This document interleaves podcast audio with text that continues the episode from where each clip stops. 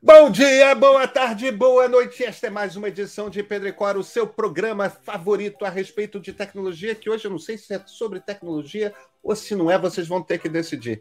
Pedro e Cora, toda terça-feira, toda quinta-feira, na sua plataforma favorita de podcasts ou então no canal de YouTube do Meio. O episódio do Pericora de hoje tem o patrocínio da maior produtora de podcasts jornalísticos do país, a Rádio Novelo. Nós vamos conversar com a Branca Viana, apresentadora do novo podcast da casa. O Rádio Novelo apresenta, toda quinta-feira, o programa traz reportagens de impacto contadas em histórias curtas com uma narrativa imersiva. Você pode ouvir em todas as plataformas de streaming de áudio, YouTube e no site da Rádio Novelo, cujo link está aqui na descrição. Agora, Deixa eu falar uma coisa para vocês. Mesmo que não fosse patrocinado, a gente ia querer fazer essa entrevista, não íamos, Cora? Cara, sabe o que foi o mais complicado? Não foi fazer a entrevista, foi parar a entrevista.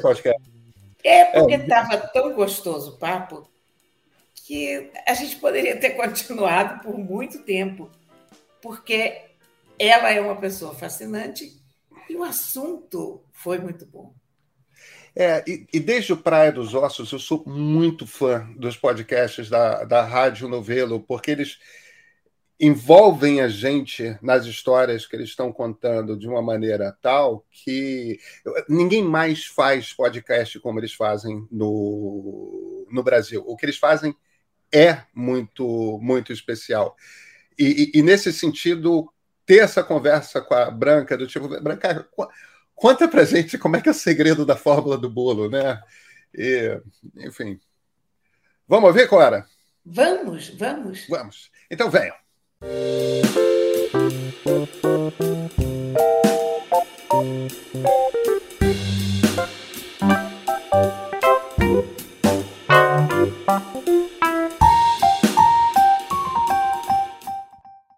Branca Viana, muito obrigado pela sua presença aqui. É um grande prazer te encontrar, ainda que virtualmente. Obrigada pelo convite. Um prazer estar aqui com vocês. Branca, deixa, deixa eu começar. Eu, eu fiquei. Quando eu ouvi Praia dos Ossos pela primeira vez, eu ouvi duas vezes na série inteira. É, eu fiquei absolutamente maravilhado porque eu nunca tinha ouvido um podcast tão bem construído na narrativa em português. Tipo, me, me lembra imediatamente Ira Glass no This American Life, que é, a mim parece o padrão ouro de como que você conta uma história em, em áudio. Como é que é? Por que podcast? Por que contar uma história? É, como vocês contaram a história do Praia dos Ossos, como é que. De onde vem isso?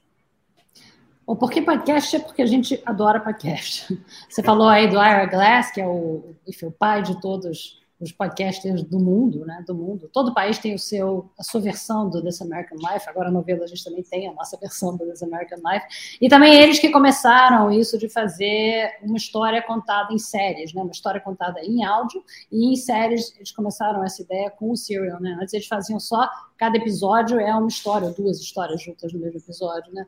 Mas isso de você pegar uma história, dividir e contar numa série documental, eles que também inventaram isso, né? É, então, a gente sempre gostou de podcast. Eu ouço podcast desde que podcast existe. Antes disso, eu ouvia audiolivro, ouço ainda até hoje, aliás, audiolivro, adoro áudio, sempre gostei de rádio. E a Paula Scarpim e a Flora Thomson DeVoe, que, que são minhas sócias no novelo, fundaram o novelo junto comigo e mais Guilherme Apembre, sempre adoraram podcast, ouvem podcast há muito tempo. A Paulinha era repórter da revista Piauí e sempre quis que a Piauí fizesse podcast. Ela chegou a fazer um mestrado na França sobre áudio, sobre podcast. É, e sempre quis que tivesse podcast na revista Piauí, ela demorou bastante para conseguir que isso acontecesse, mas em 2018 finalmente saiu o Foro de Teresina e um podcast que eu fazia junto com ela, chamado Maria Vai com as Outras, que era um podcast de entrevistas sobre mulher e mercado de trabalho, em que eu entrevistava várias mulheres comuns, assim, normais, para elas me contarem como era a carreira delas, o que elas faziam, se tinham enfrentado alguma dificuldade ou não, como é que era ser mulher naquele mercado X qualquer que fosse. E quando a gente começou a fazer esses dois podcasts, a gente se apaixonou mais ainda, não só por ouvir podcast, como a gente sempre gostou, mas por fazer. A gente começou a ver que era aquilo mesmo que a gente queria fazer, que a Paulinha não queria mais, mais ser repórter de, de texto e que eu, eu, eu sou intérprete simultânea, fui intérprete simultânea, sou ainda, né? É, por, por quase 30 anos e, e já estava meio assim, sabe? Já estava meio sem paciência, já estava querendo fazer outra coisa, pensando, pô, tá meio na hora de eu me aposentar, não aguento mais cabine e pensando no que, que eu ia fazer, sabe, no resto da minha vida. E, e, aí apareceu o Maria e o Foro, a gente começou a gostar muito disso, e a gente, um dia, batendo papo, depois de uma gravação do Maria com as outras, a Paulinha estava apurando uma história de crime para escrever para a revista Piauí, e ela começou a me contar desse, desse crime, que é um, um, crime horrível, daquela, daquela mulher que matou o marido e botou numa mala, cortou a Elise Matsunaga, que matou o marido, cortou em pedacinhos uhum. e botou numa mala, e eu, eu, eu eu tenho muito medo de história de crime, medo mesmo. Eu tenho medo de filme de terror, eu tenho medo de história de crime. Não vejo filme de serial killer, ficção ou não. Eu detesto essas coisas. Então eu nem sabia desse, de, desse crime, né? Todo mundo sabia, menos eu. Então a Paulinha me contou e aí eu contei para ela a história da, do assassinato da Angela Diniz, dizendo para ela, eu talvez o motivo pelo qual eu tenha tanto medo de crime, de história real de crime, sejam dois crimes que aconteceram quando eu era muito jovem, quando eu tinha 14 anos, que foi o assassinato da Angela Diniz pelo Doca Street e o assassinato da Cláudia Lessin, é, com aquela morte horrível que me chocou, acho que mais ainda do que da Ângela, pelo fato de que a idade dela era muito próxima da minha. Eu não me lembro, eu acho que ela tinha uns 18 anos quando ela morreu, e eu tinha 14, e eu me lembro de ver nas revistas, na revista Manchete, fotos do quarto da Cláudia Lessin, que eram iguais a um, às fotos do meu quarto, entendeu? Era quarto de adolescente, com pôster na parede, retrato dos amigos, essas coisas, e de ficar com muito medo, sabe? De meio que perceber, assim, com 14 anos, o risco que eu corria como mulher, sabe? Um risco talvez maior do que dos homens, né? E de ficar muito impressionada com isso. E eu contei para Paulinha, ela nunca tinha ouvido falar da história da Ângela Diniz, que para mim tinha sido muito marcante por causa da virada que provocou no movimento feminista da época, é, do qual a minha mãe fazia parte, então eu acompanhei essa história pelo lado do movimento feminista. Foi o, o julgamento do Doca Street, que acabou com uma, uma sentença muito leve de dois anos, sem cumprir pena de prisão, revoltou muitas feministas da época, que é um movimentinho muito pequeno, muito incipiente, um grupinho aqui, um grupinho ali, se reunindo na casa das amigas. De repente, elas viram uma causa grande e foi aí que o movimento feminista, pela primeira vez, teve que se organizar como um movimento social, teve que aprender a falar com a imprensa, a falar com as autoridades, a, a convocar manifestação, a influenciar a opinião pública, é, e antes isso não tinha acontecido, teve que se organizar nacionalmente. Então, é, foi a primeira vez que o movimento teve que fazer isso e foi uma maneira do movimento se organizar, se robustecer. E eu sabia de tudo isso, a Paulinha, que é feminista, que adora história de crime, nunca tive falar do crime da Angela Diniz. A Flora, então, muito menos, porque a Flora, além de ser muito jovem, é americana, então, claro que ela nunca tive falar, né? E as duas ficaram muito impressionadas e a gente falou, bom, essa seria uma super história para a gente contar numa série em podcast.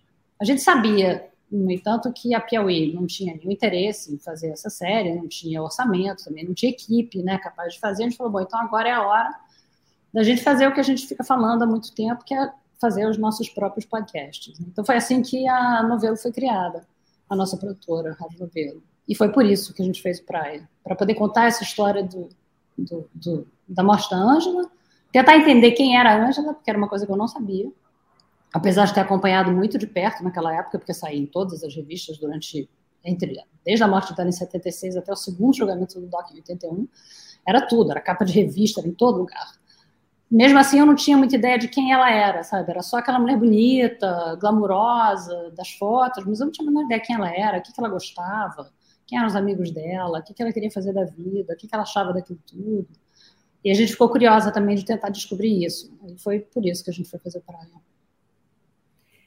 É engraçado porque eu tenho uma lembrança muito viva desse crime também. E tenho essa mesma sensação de que até o Praia dos Ossos eu também não sabia. Mas eu tenho também a percepção de que a gente não sabia porque a imagem dela foi pintada como a de uma pessoa irrelevante, de uma pessoa fútil, de uma dondoca da sociedade e como uma espécie de justificativa para o assassinato dela, né? É, é exatamente isso. E exatamente isso que você falou, uma pessoa irrelevante, uma pessoa fútil, como se pessoas fossem irrelevantes, né? Qualquer pessoa, né? É, fútil ou não, dondoca ou não, qualquer pessoa que seja, ninguém é irrelevante. Né? E todo mundo, aí as pessoas, depois que a gente lançou praia, as pessoas diziam, ah, porque vocês trataram a Ângela é, como um ser humano. Eu digo, todo mundo, todo mundo é ser humano, né? Todo mundo tem várias dimensões, quando você chega perto, todo mundo é complexo, todo mundo é interessante, né? Ninguém, isso não existe, né? A pessoa superficial não existe. Quando você vai cavar, ninguém é superficial, todo mundo tem coisas interessantes acontecendo lá dentro. E ela teve uma vida muito interessante. Na verdade, é que ela teve uma vida, apesar dela ser uma mulher conservadora, não feminista, muito convencional, na verdade, ela tinha um desejo de liberdade, especialmente de liberdade sexual, que era muito incomum para a classe social dela, para a época dela. É, muito, muito, muito incomum. Ela realmente, nesse sentido, ela queria ser livre, ela não queria nem saber. E o desejo dela de, de, de, ter a liberdade sobre o corpo dela era tão grande que ela rompeu com todas as convenções da sociedade dela, da, da, da, da Belo Horizonte dos anos 50, dos anos 60, muito conservadora, da maneira muito conservadora como ela foi criada, na família dela, muito católica. É, ela não quis saber, o desejo dela de liberdade era maior do que isso, mas ao mesmo tempo muito alienada, né? Ela cresceu na época da ditadura. É, e não, assim, não tinha que a gente tem encontrado não tinha nada, absolutamente nada a ver com política, não se falava nisso, não sei nem saber quem era o presidente. É, não era feminista, tem declarações dela dizendo que é contra o movimento feminista, que acha que é um movimento errado, é, de mulheres mal amadas e tal, mas tinha essa coisa interna dela, uma vontade de ser livre, de fazer o que ela quisesse, transar com quem quisesse, namorar com quem quisesse, quando ela quisesse, chegar em casa na hora que quisesse, e fazer a vida dela do jeito dela. E foi o que ela fez, né? Então ela é uma, assim, especialmente uma pessoa interessante, muito carismática, obviamente muito bonita. E muito carismática até hoje, porque até hoje, quando a gente lançou o podcast em 2020, já quase 50 anos depois da morte dela, é, as pessoas ficaram fascinadas. Quem nunca tinha ouvido falar Oi. nela, assim, cavucando foto na internet, mandando mensagem uns para os outros em rede social. A gente chegou a fazer um grupo no Facebook na época para discutir o praia, e as pessoas cavavam informação, sabe, entre si, os usuários do grupo, e trocavam informação sobre ela, muito, o carisma dela perdura até hoje, é muito impressionante. Agora, Branca, é uma, é uma, eu, eu hesito usar o, o, termo arma, mas eu vou usar, contar uma história do jeito que vocês contam é uma arma muito poderosa, porque você envolve as pessoas, porque você a partir do momento que você constrói uma narrativa, a, a, gente durante muito tempo no Brasil viveu uma certa seca de histórias bem contadas. A Piauí tem um pedaço importante de história aí, porque lá atrás você tinha revistas, você tinha Cruzeiro, você tinha Senhor, você tinha você realidade, tinha um espaço. Né? Realidade, é, é. Pois é. é, nossa, realidade, é. claro. É, é, você tinha um lugar em que o jornalismo se preocupava em, em, em, contar histórias com uma sofisticação, com alguma sofisticação narrativa. Mas isso meio que. Em, no mesmo tempo em que, a partir dos anos 90, o jornalismo brasileiro de fato se profissionalizou, o espaço dessa narrativa mais sofisticada, de você parar com calma para conhecer tanto detalhe a respeito de uma história, que você cria o ambiente, que você delineia os personagens e as personagens com mais sofisticação, com mais profundidade, isso meio que se perdeu. A Piauí trouxe isso de volta para o texto e vocês trouxeram isso para o áudio com Praia dos Ossos. A partir do momento que você escolhe uma história e, e, e constrói essa história com tantos detalhes, com o ritmo que você escolhe dar ao que detalhe que eu vou contar agora, como é que eu vou construindo esses ambientes, essas personagens, mas você vai envolvendo as pessoas. E, e, e pelo que você está contando, isso não é só o carisma da Ângela, é a maneira como vocês escolheram contar é, essa história. Quanto que vocês tinham de consciência quando vocês foram construir Praia dos Ossos do impacto que um podcast assim tão sofisticado poderia ter? E entendo alguma né, noção disso? Tem algo de proposital na escolha dessa história em particular, em detrimento de outras tantas histórias que vocês poderiam ter contado? É uma super história, né? É verdade é que é uma super história. Então a gente sabia que era porque um podcast, os podcasts eles envolvem muitas pessoas. Eu acho que por vários motivos. Um deles é que ele tem um pouco o mesmo efeito que tem quando você lê um livro de ficção, ou de não ficção, até se for de jornalismo literário, por exemplo, que é que como você não está vendo as imagens, o espaço entre o podcaster e o ouvinte é preenchido pela imaginação do ouvinte. Isso aproxima o ouvinte muito dos apresentadores. É, porque é, é, individual, né? Cada pessoa vai imaginar aqueles personagens todos de um jeito, vai imaginar aquelas cenas todas de um jeito, o que está na tua cabeça não é igual ao que está na cabeça da, da, Cora, não é o que está na cabeça das outras pessoas.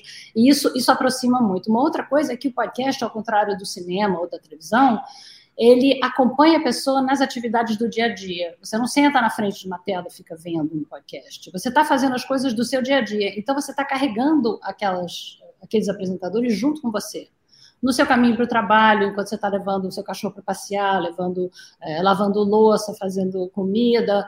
É, e isso torna o podcast muito íntimo. É uma relação de um para um, uma relação da pessoa que está falando com o ouvinte, não é uma relação de um para muitos, como na TV aberta, por exemplo. É, ou, ou, enfim, na TV fechada também. Porque não é uma coisa que você ouça de um modo geral, de maneira coletiva. De um modo geral, você está ouvindo um podcast sozinho, né? Você não está ouvindo numa sala com toda a sua família cada pessoa da família vai ter um gosto diferente para podcast. É, então é muito, é muito, muito íntimo, né? Isso a gente já sabia por ser ouvinte de podcasts, né? E a gente queria é, estrear a novela com uma boa história, né? E a gente, quando pensou na história da Ângela, a gente achou que seria a história perfeita para estrear a novela, porque é uma história que tem várias portas de entrada, que é muito importante para você conseguir alcançar um público amplo em podcast, é você ter várias portas de entrada para a pessoa ouvir aquilo. Diferente de televisão, podcast tem um investimento mínimo do ouvinte. Televisão, mesmo que seja na tela do seu computador, pelo menos a pessoa tem que sentar, às vezes a pessoa pega uma água, uma cerveja, a pessoa tem que abrir a tela, a pessoa tem que ficar na frente, tem um certo investimento mental para você fazer aquilo. Podcast não, podcast você pega seu telefone, bota um fone e vai. Se nos primeiros cinco segundos aquilo não te prender, tchau, vai embora, você parte para outro. Então é super importante que seja é, bastante envolvente. Então, quem gosta de feminismo, por exemplo, vai ouvir o Praia porque tem essa história do feminismo. Mas também, quem gosta de história de celebridade vai querer ouvir, porque é uma história de celebridade, tanto ela quanto o Doca, quanto as outras pessoas envolvidas, Ibrahim Suede, essa coisa toda, Ricardo Amaral, enfim, tem um monte de gente né, de society dos anos 70 ali.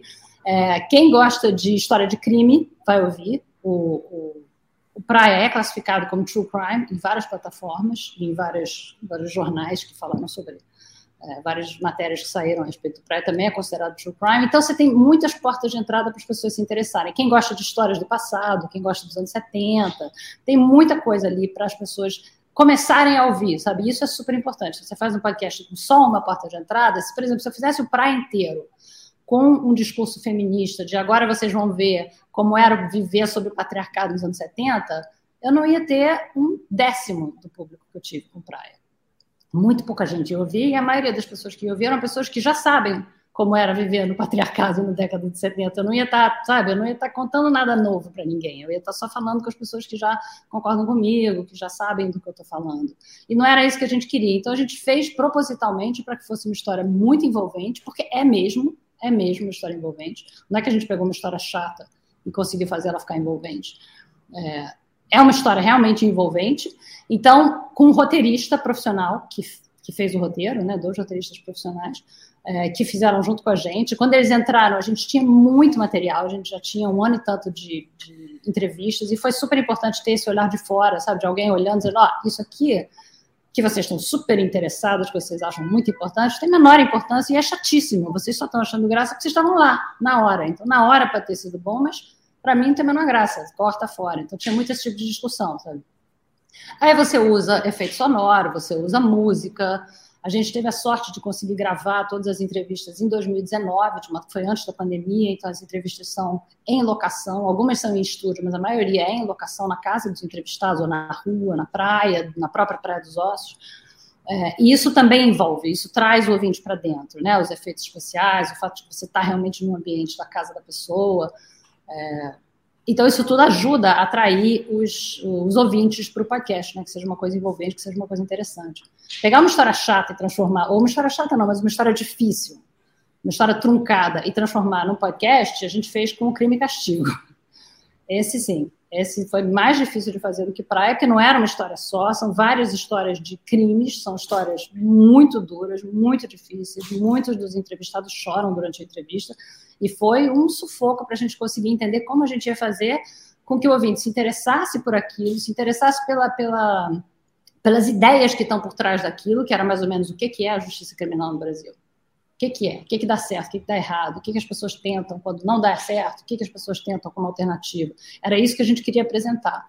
Com várias histórias que não eram ligadas entre si, eram histórias estanques. É, e isso foi muito mais difícil do que fazer o roteiro do Praia, que era uma história, enfim, basicamente uma super história, né? Uma, uma história de crime, uma mulher maravilhosa, com mil reviravoltas, plot twists, assim, um atrás do outro. É, inclusive na vida dela anterior, né? Teve um crime que aconteceu na casa dela, o namorado dela matou um rapaz que era vigia, enfim. Uma vida sacudida, né? Aqueles dois ali, o Doca foi caçador na África nos anos 50, enfim, aqueles dois tiveram vidas sacudidas, né? Você tem ideia quem é o público de vocês? A essa altura, você já, já existe um público específico da Rádio Novelo? Você acha que isso ainda está fixado a uma história ou a um tema? Como, como é isso? O público do Praia, a gente, a verdade é que as, ah, as plataformas dão muito pouca informação para os produtores, né? Então é difícil a gente saber quem são as pessoas que ouvem. A gente consegue ter alguma ideia, algumas plataformas dão informação e aí você extrapola para o resto, né? Então a gente sabe que o público do Praia, por exemplo, é majoritariamente feminino. É, que eu me lembro é tipo 70% feminino. Olha. E, é, é muito, é uma maioria bastante esmagadora. É, o que eu acho uma pena, porque eu acho que violência contra a mulher é assunto de homem mais do que de mulher. Porque são os homens que estão fazendo essa violência. Eles é que têm que aprender, eles é que têm que ouvir, eles é que têm que ler, não é a gente. A gente já sabe, né? Desde criança a gente sabe como é isso. Mas, mas você sabe que você mencionou isso agora e me deu um estalo aqui. A minha mulher não gosta muito ali, ela não gosta muito de podcast. Eu sou fissurado por podcast há 15, 20 anos. É, desde, como você disse, desde o início ali, 2002, 2003, 2004, quando os primeiros começaram a aparecer. É, ela não é ligada.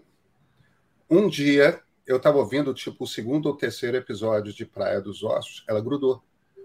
É, eu estava ouvindo na caixa de som, ela grudou, eu tive que voltar até o primeiro, fiz com o maior prazer voltar até o primeiro para ouvir com ela e, e, virou uma coisa de um ritual nosso de fim de semana quando saía. É, é engraçado você mencionar a coisa do. De fato, deve ter um, um apelo para o público feminino, porque ela ficou encantada com.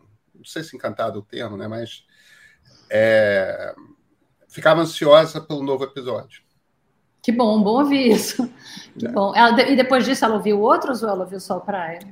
De vez em quando a, a, ela ouve comigo um episódio ou outro, sei lá, do Fora Teresina, mas, mas, mas é com muito menos in, in, interesse. É, algo como Praia dos Ossos, eu ainda não descobri outro que, que ela gostasse tanto quanto.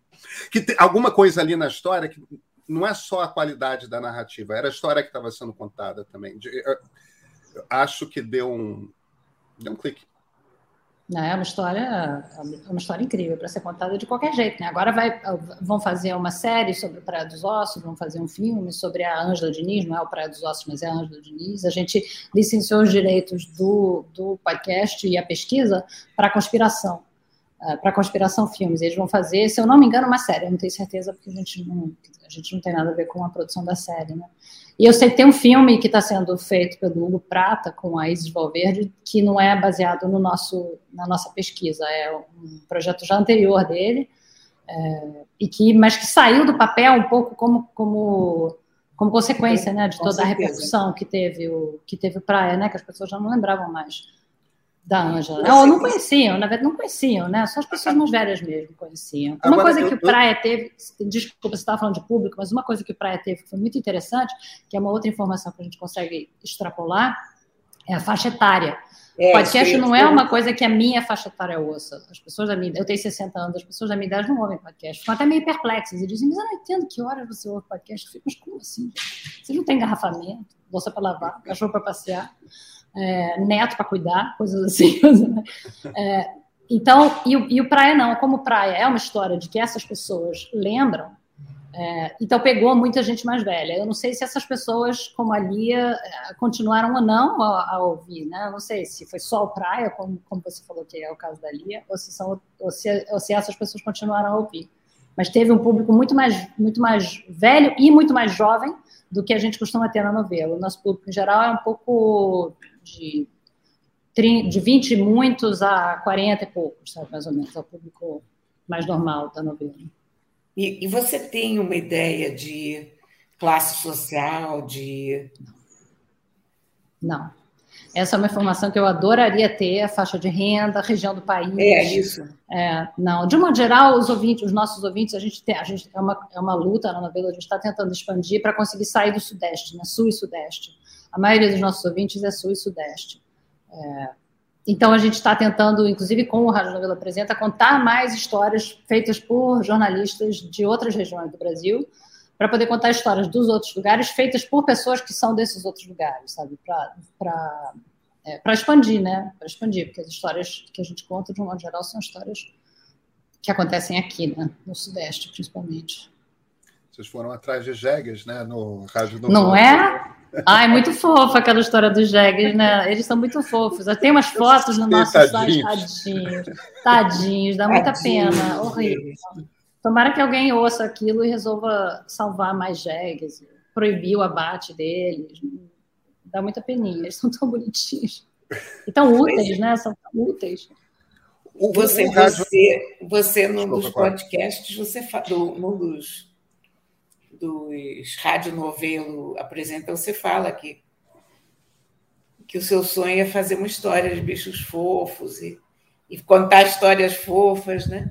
É, Mas é, um dia eu chego conseguiu. lá. Ainda não consegui, porque a gente acaba contando histórias que parecem fofas e, na verdade, não tem nada de fofo. Não. Ah, que bonitinho, vamos falar do jumento do Nordeste, olha que bicho lindo, venha ver as fotos do jumento aqui no site da novela. E quando você vai ver, é uma história de extinção, de abate, de maus é de uma coisa horrorosa, que é, é, o que a gente acaba, acaba contando, é meio que DNA da novela, sabe? É pelo que as pessoas interessam. Mas um dia a gente chega lá, um dia a gente vai conseguir falar de Pois é, então vamos, vamos conversar sobre o, o, DNA da novelo. É, o, o que, que eu conheço que a novelo faz e, e, e faz? Eu, eu ouvi Praia dos Ossos, eu ouvi Retrato Narrado, a história, a história do Bolsonaro que vocês fizeram para o Spotify. Eu sou um ouvinte, se bobear, desde o número um do, do Foro de Teresina, mas que é uma coisa meio. É, é novelo e a Piauí, né? É, é uma coisa ali de dupla paternidade. E agora eu me tornei ouvinte do, do Rádio Novelo Apresenta. Existe algum fio condutor que for uma coisa diferente, da, não é narrativo, são três pessoas que entendem muito de política falando sobre. compartilhando análise e apuração sobre a política da, da semana. O, os outros, inclusive o retrato narrado, tem uma preocupação de fazer jornalismo narrativo. existe algum fio condutor de o tipo de podcast que a novela gosta de fazer? Eu acho que o DNA da novela é jornalístico. Quase todo mundo que está lá é jornalista. Eu não sou e a Flora não é. O resto, todo mundo é jornalista, todo mundo trabalhou. Mas como e... que você não é jornalista, Branca? Eu não sou, quer dizer, de formação eu não sou, né? Eu era intérprete de conferência a vida toda, assim, nunca trabalhei em jornalismo. Então... Mas é assim que você define jornalismo? Pois é, a Paulinha... jornalismo é quem faz. Porque não é como não. eu defino, tá? É. A Paulinha também não. A Paulinha vive brigando comigo. Toda vez que eu digo que eu não sou jornalista, ela diz, claro que você é, mas para com essa história. para com essa conversa. É. é. Ela diz, você e a Flora são jornalistas. A gente fica dizendo, não, a Flora diz, não, eu sou tradutora, eu sou acadêmica. Eu digo, não, eu sou intérprete, eu faço podcast narrativo.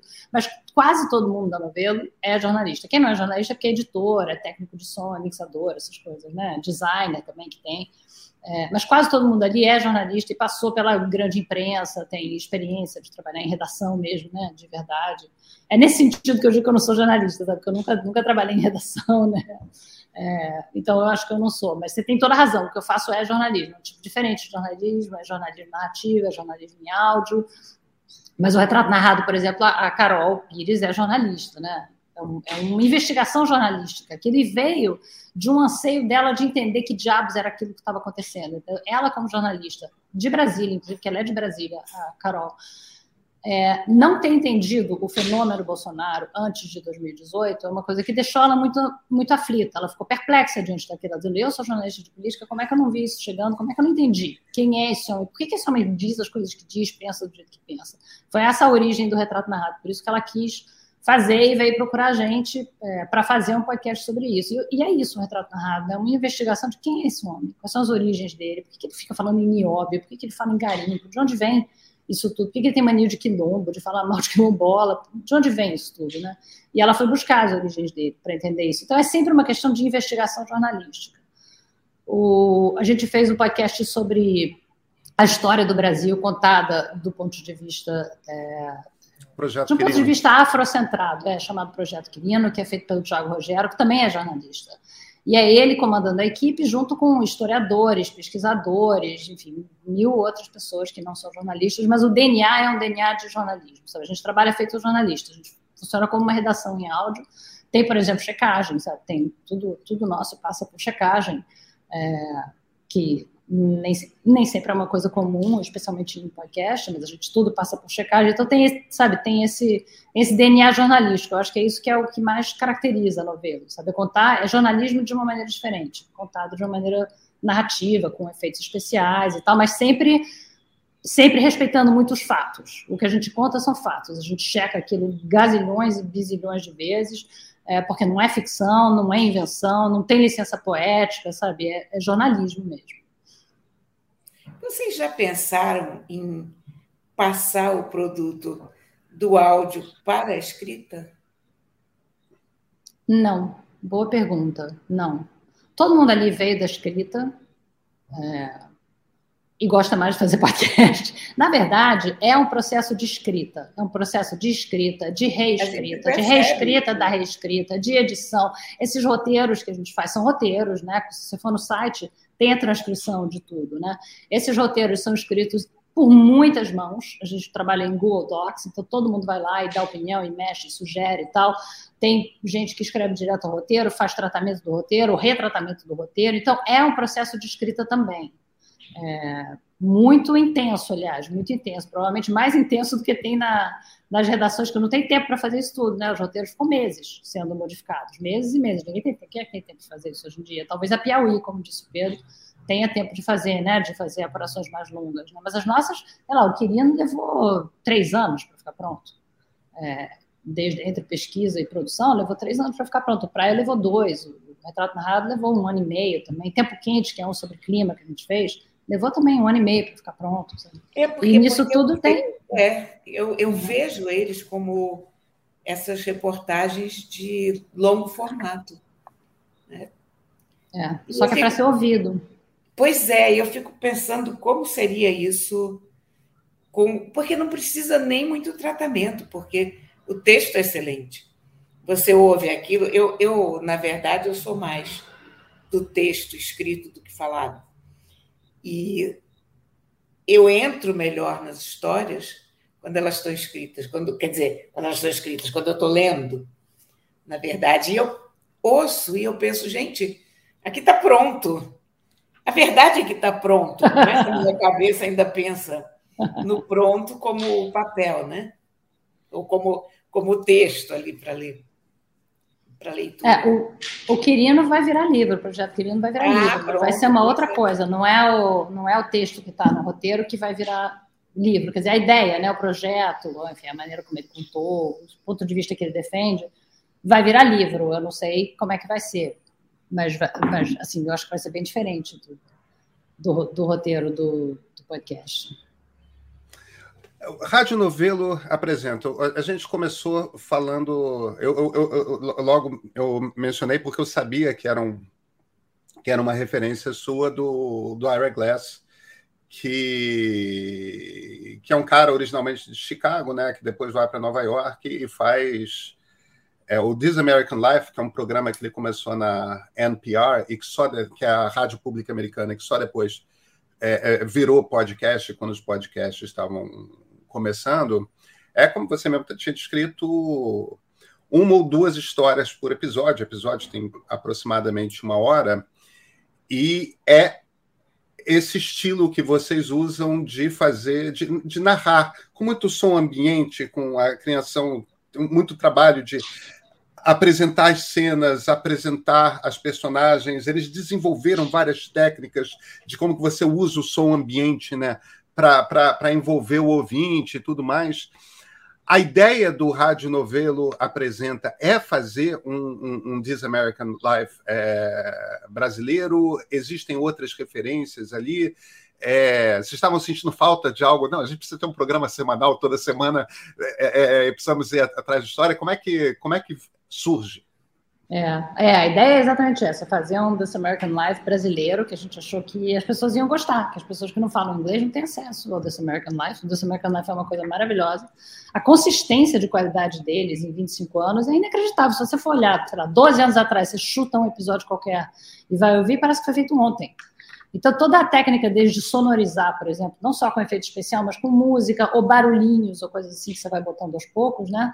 É, a gente, a Paulinha e a Júlia Matos, a Paulo Scarpinha e a Júlia Matos é que fazem a sonorização na, na nossa, elas adoram, estudam isso e vão lá e dissecam e fazem engenharia reversa para ver como é que é, sabe, para a gente conseguir fazer. E é super importante, são coisinhas assim sutis, né? Trilha, né? A gente tem trilhas compostas especialmente para os nossos podcasts, tem vários compositores com quem a gente trabalha que fazem trilha para a gente. É... E o, a gente achou que seria muito interessante ter isso, e tem mais um outro motivo que tem um pouco a ver com esse DNA jornalístico da novela, é que tem muitas histórias que não são série. Tem muitas histórias que claramente são uma série, tipo Praia dos Ossos e, e o Retrato Narrado, né, o Quirino, que claramente não dá para você contar em meia hora. E tem outras histórias que são muito boas, mas que não são o suficiente para você desenvolver uma série, ficar um ano e meio tentando fazer aquilo, dois anos de pesquisa e tal, mas que seria muito interessante de contar, que são histórias boas, são histórias surpreendentes. O que a gente mais quer é isso, sabe? É surpreender as pessoas. Você vai ouvir um negócio e diz, olha só, não sabia que isso existia, eu não sabia que isso era assim, ou eu achei que era assim e agora virou assado, teve um twist no meio, é isso que a gente quer. E muita gente procura, nos procura, e a gente mesmo tem muitas ideias, porque como tem muitos jornalistas, todo mundo pensa em pauta o dia inteiro, né? Então tem muitas pautas que saem da novela, mas que não é o suficiente para a gente fazer uma série, nem a gente poderia lançar 10, 12 séries por ano, não seria possível fazer isso. É, então, a gente achou que seria muito bom ter um espaço semanal que fosse da novelo e que a gente pudesse trabalhar tanto com as pautas internas da novela quanto com pautas de colaboradores. Então a gente tem muito frila trabalhando com a gente para o Rádio Novela Apresenta. Gente que chega com uma história que às vezes a pessoa acha que vai ser uma série, a gente diz, olha, a gente acha que isso não dá uma série, mas dá uma história. Dá uma história de meia hora, dá uma história de 40 minutos, vamos desenvolver essa história assim. É, então é muito interessante, você consegue contar muito mais história de muito mais lugares do Brasil. Essa coisa dos jumentos, por exemplo, você estava falando da extinção dos jumentos, não dá uma série. Claro que dá, dá, mas vai ser uma série repetitiva, uma série chatinha, não tem tanto assunto assim para você esticar em quatro, cinco episódios, né? Mas dá uma super história de meia hora, né? Então, esse é um pouco o objetivo também, sabe, do Apresenta, é a gente trabalhar com colaboradores, treinar pessoas que nunca trabalharam com áudio, a fazer áudio, que é para ter mais gente fazendo áudio bom, de qualidade no Brasil. É, e poder contar essas histórias que, que são histórias ótimas. No, no, no, episódio do Jumento tem também a história do beijoqueiro, que a Flora Sim, descobriu. A história do beijoqueiro é sensacional. E vocês conseguiram pedaços. Sim, porque, é, sim, época, né? Aquela coisa sim. Do... Eu nem me lembrava que ele tentou beijar o Tancredo. Isso é... É. Escondido no duto do Congresso, né? Inacreditável. Inacreditável. Ele tentou beijar o Brizola, né? Tentou, enfim. É. E, ele, e ele conseguiu beijar muita gente, né? Gente, ele beijou Figueiredo, ele beijou assim, o Papa, o Frank Sinatra, né? Todo mundo, todos os cantores e pessoas assim da, da música, ele beijou Muito esquisita aquela figura, né? Não, eu tinha esquecido dele. E a Flora, como não, a Flora, que é muito, eu descobri que o pessoal mais jovem não sabe quem é, não, nunca ouviu falar. Mesmo, mesmo é. quem é brasileiro. Mas a Flora, além disso, é americana, então claro que ela nunca tinha ouvido falar. Mas quando ela descobriu, ela ficou fascinada. Que é isso que você falou, que figura esquisita aquele cara. E a gente normalizou o beijoqueiro, né? Porque a gente é não coisa... achava esquisito, era uma, alguém esquisito. que existia. É, era alguém que pessoa... existia, um velhinho lá com um sotaque meio português e que beijava as pessoas e que era alguém Olha, que existia, né? É, e que era normal. Mas isso, isso fala de um mundo melhor, hein?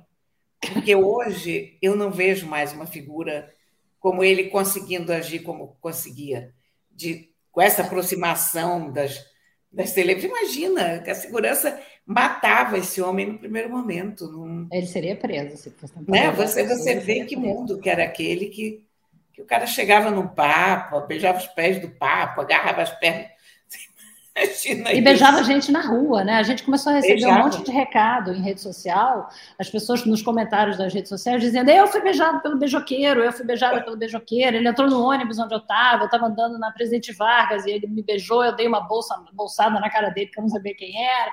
Enfim, tem várias histórias divertidas assim dele, beijando as pessoas no meio da rua do centro do Rio. E a gente achava normal isso, claro que não é, é. normal, uma coisa muito Agora, estranha.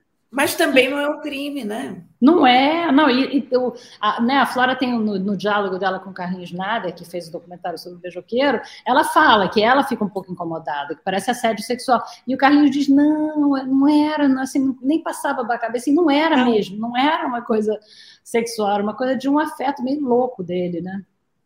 É uma história louca, é uma dessas histórias doidas. É, eu, eu não sei, eu, é, é, engraçado que às vezes eu me sinto. A, a, Flora faz esse comentário durante a matéria do, do Beijoqueiro. Às vezes eu me sinto assim entre, entre dois mundos, porque eu entendo perfeitamente quando ela interpreta a coisa como assédio sexual, e eu entendo perfeitamente como sequer passava pela cabeça de qualquer pessoa é, a, a, transformação do mundo nas últimas décadas é, é um troço muito brutal. É, é, e eu entendo pessoas mais velhas que têm uma profunda dificuldade de se adaptar no. E, de certa forma, eu acho que vocês iluminam um pouco é, esses contrastes, sabe?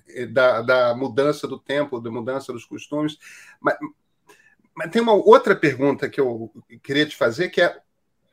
Aí, quando a gente vai para as histórias, por exemplo, do Carlos Fico, num dos episódios do Rádio Novela Apresenta, você vai atrás do Carlos Fico, que é um, um historiador que conseguiu botar as mãos de uma maneira muito esperta, ele aproveitou um gancho, uma oportunidade, e botou as mãos em 100% dos áudios das gravações dos julgamentos do Supremo do Superior Tribunal Militar durante, durante a ditadura. Quer dizer, todos os casos de tortura, todos os casos de, de, de abusos aos direitos humanos durante a ditadura militar que passaram pelo STM foram gravados em áudio e o Carlos Fico está ali diligentemente ouvindo cada um dos julgamentos. Por que, que isso não é uma série e é uma história de meia hora? Eu não, eu não conheço o material do Carlos Fico, então não sei te dizer se isso daria uma série. Eu acho que uma série inteira. Para você conseguir fazer uma série com isso, você teria que ter outros elementos. Você não consegue fazer uma série só com os é, áudios do julgamento, até porque a qualidade do áudio, como, como dá para ver, São impossíveis é de ouvir. ruim. É muito se não ruim. tem então, a tradução. Não, não... É, se não, é, se o, quem fez essa matéria foi o Vitor Hugo Brandalize, né? É, esse episódio. Se o, se, se o Vitor não, não fala de novo na locução o que foi dito no áudio, a gente não entende nada. Então tem essa dificuldade imensa, imensa, que é uma dificuldade muito comum no Brasil com áudios de arquivo. Os áudios de arquivo são muito mal preservados quando existem, né? De modo geral, não existem. No Praia, a gente teve muita essa dificuldade. Foi exaustivamente coberto pelas rádios e quase nenhuma rádio tem arquivos antigos sei lá, a Rádio Tupi, por exemplo, disse pra gente, ah, lá na Urca tem uns caixotes, uma sala lá que a gente não sabe o que, que é, tem umas fitas lá, tudo embrulhado em caixa e tal, tá tudo estragado, ninguém sabe o que, que é, não tá organizado, não tá classificado, a gente não sabe nem se aquilo funciona. É, e, e, o, e o Fico, como você falou, teve esse feito, né, de conseguir botar as mãos nesses áudios e tá lá ouvindo tudo. Eu acho que seria um pouco repetitivo, mas é claro que você consegue expandir para a história das pessoas. Tanto a história das pessoas que são as vítimas, quanto as famílias, quanto os militares. Entendeu? Eu ouvi aquilo e eu fiquei curiosa de entender quem são essas pessoas. Por que, que elas pensavam assim? Por que, que elas achavam ok falar em tortura e sevícia, é, em prisões ilegais e pessoas desaparecidas, e achavam aquilo ok? Entendeu? Isso é uma coisa que me interessaria entrar no nível humano disso. Isso me interessa muito. Claro que em termos, de, em termos políticos, eu sei muito bem porque eles achavam isso. Mas em termos políticos, quando você está frente a frente com uma pessoa, isso não conta. É que nem quando eu fui entrevistar o Doca. Claro que eu sei por que, o Doca matou a Ângela. Obviamente, ele matou ela porque a gente vive numa sociedade patriarcal, ela não queria mais nada com ele, ele tinha ciúmes, ele achava que ele podia matar porque ela pertence a ele. Óbvio, eu sei tudo isso. Mas num nível pessoal e humano, se você está na frente de uma pessoa, essa resposta é insatisfatória. Se eu perguntasse para o Doca por que você matou a Ângela e ele me dissesse porque a gente vive numa sociedade patriarcal, eu era machista, eu achava que eu podia, isso não é uma, não é uma resposta que me satisfaria. Então, tem, tem alguma coisa da, é, pessoal que me interessaria saber, sabe? Não só da, das famílias das vítimas, das próprias vítimas que estão por aí ainda, que não morreram, quanto do, do, outro lado, entendeu? O que, que esses caras sentiam quando eles diziam aquelas coisas? Quando eles liam os relatórios das pessoas torturadas barbaramente, aquilo não afetava eles de forma alguma? Quando eles deitavam a cabeça no travesseiro, eles pensavam naquilo? Não pensavam naquilo? Eles pensavam que um dia poderia acontecer com eles, com a família deles? É, isso, isso é uma coisa que me interessaria saber. Eu não sei se daria uma série ou não, e eu não ouvi o material do FICO, então eu não sei o que, que tem lá, sabe, de, é, que poderia dar outros episódios, talvez, não sei, não sei, vai, vai que é, né? Vai que aparece alguma outra coisa interessante que a gente pode usar, né? Sempre que aparece gente com áudio escondido, áudio antigo, a gente fica muito animado. Eu não quero que você dê a fórmula mágica, mas eu quero te perguntar uma coisa. Quantos vocês são e qual é a dinâmica de trabalho de vocês? Atualmente, na novela fixo, nós somos 20. A gente pra caramba, a gente começou com cinco. Éramos cinco e a gente fazia tudo. Agora são 20 pessoas total, tem gente no Rio e gente em São Paulo. É, e, enfim, durante a pandemia, obviamente, ficou todo mundo trabalhando remoto, né? Mas agora, nesse momento, a gente está com 20 pessoas fixas, né? Então a gente divide por projetos. Então você tem, nem todo mundo trabalha em tudo, claro. O Rádio Novela apresenta, você tem praticamente toda a equipe é, sugerindo pautas. Eventualmente, ao longo das semanas, quase todo mundo da novela vai aparecer com seu próprio episódio, com sua própria história. Inclusive, pessoas da área técnica, que têm ideias ótimas, tem o pessoal da área técnica é, que, que, que, edita, né, que sonoriza e tal, que tem ideias ótimas de pauta e que vão entrar alguma hora com suas próprias histórias. E a gente divide por projetos, porque a gente faz também séries para plataformas. Né? A gente tem. É, a gente fez. Uh, uma série para a Globoplay, que foi República das Milícias, baseado no livro do Bruno Paz Manso. A gente fez uma série, uma série para Piauí sobre corrupção no futebol, chamada Sequestro da Amarelinha. A gente tem agora uma série com a Amazon Music, uma série com, a, com o Deezer, uma outra série com a Globoplay, que vão ser lançadas agora no início do ano que vem, nos primeiros meses do ano que vem. É, e, então, então você tem equipes, sabe, de quatro, cinco pessoas, fora os, fora os uns freelas, tipo compositor e coisas assim, mixagem e tal, estúdio, é, que trabalham num determinado projeto, sabe? Então a gente se reúne uma vez por semana, todo o pessoal que coordena, só, só a equipe de coordenação, a gente se reúne e a gente passa projeto por projeto, para tentar entender o andamento, se tem algum nó que a gente possa desatar, que a gente possa ajudar, algum, algum problema no andamento dos projetos. É, fora isso, cada coordenador cuida da sua área. Então você tem né, a Paulinha e, e a Paulinha e a Flora na direção, o Guilherme Alpende na direção executiva, as duas na direção de pesquisa direção criativa, e aí depois você tem os coordenadores, aí você tem a Evelyn Argento, o Thiago Rogero, o Vitor Hugo Brandalize, e depois os produtores, as produtoras, na verdade são todas mulheres, as produtoras todas, é, cada uma trabalhando na, na sua área. A gente também faz podcast por demanda, né, sob demanda, a gente faz o podcast da Japan House, a gente faz o podcast da 451, a gente fazia, a gente fez durante muito tempo o podcast da Repórter Brasil, que eu acho que ficou muito, muito legal, é, tinha um chamado Jornadas, que era sobre uma jornada de trabalho de uma pessoa, sabe? Que você acompanha a pessoa o dia todo. Então, tem um, por exemplo, sobre uma trocadora de ônibus, que eu adoro, tem um sobre uma agente comunitária de saúde, uma enfermeira e o agente cumprindo a sua tarefa, a sua jornada de trabalho diária, também muito bacana.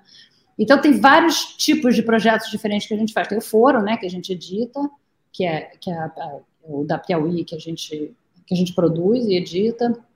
Cada um tem uma dinâmica diferente. Tem gente que trabalha em mais de um projeto, tem gente que trabalha em um projeto só. Às vezes a pessoa entra num projeto e sai, porque apareceu uma série que envolve muito o trabalho dessa pessoa e a pessoa tem que se dedicar só a isso. E aí fica, às vezes fica meses e meses uma pessoa fora do ar, essa pessoa não está aparecendo porque a pessoa está produzindo uma série que vai, que vai sair algum tempo depois e, e é essa pessoa que está dirigindo a série, né? Então é assim que funciona, é por, por projetos, por equipes, por projetos. Branca, a minha impressão é que a gente vai por horas e horas e horas conversando sobre os podcasts. Mas olha, super obrigado pelo seu tempo, super parabéns. É, eu, eu, por exemplo, já sou ouvinte do Rádio Novela Apresenta, acho que vocês super acertaram a mão e vai ser, vai ser um prazer continuar acompanhando o trabalho que vocês estão fazendo lá. Obrigada pelo convite. Olha, o que diz para a Lia, que eu não conheço, mas que ela é da faixa etária do nosso, do nosso público. Ela não passou ainda, então ela tem que ouvir. Está ali no limite, né? Está com 46 anos, está tá ali no. Não, não 46 está super dentro da nossa faixa etária. Não, é, total, é para ela que a gente faz. É para ela que a gente faz para ela. Falarei isso. Aliás, ela vai ver. Espalhem. Muito obrigada, obrigada gente, pelo Branca, convite. de verdade.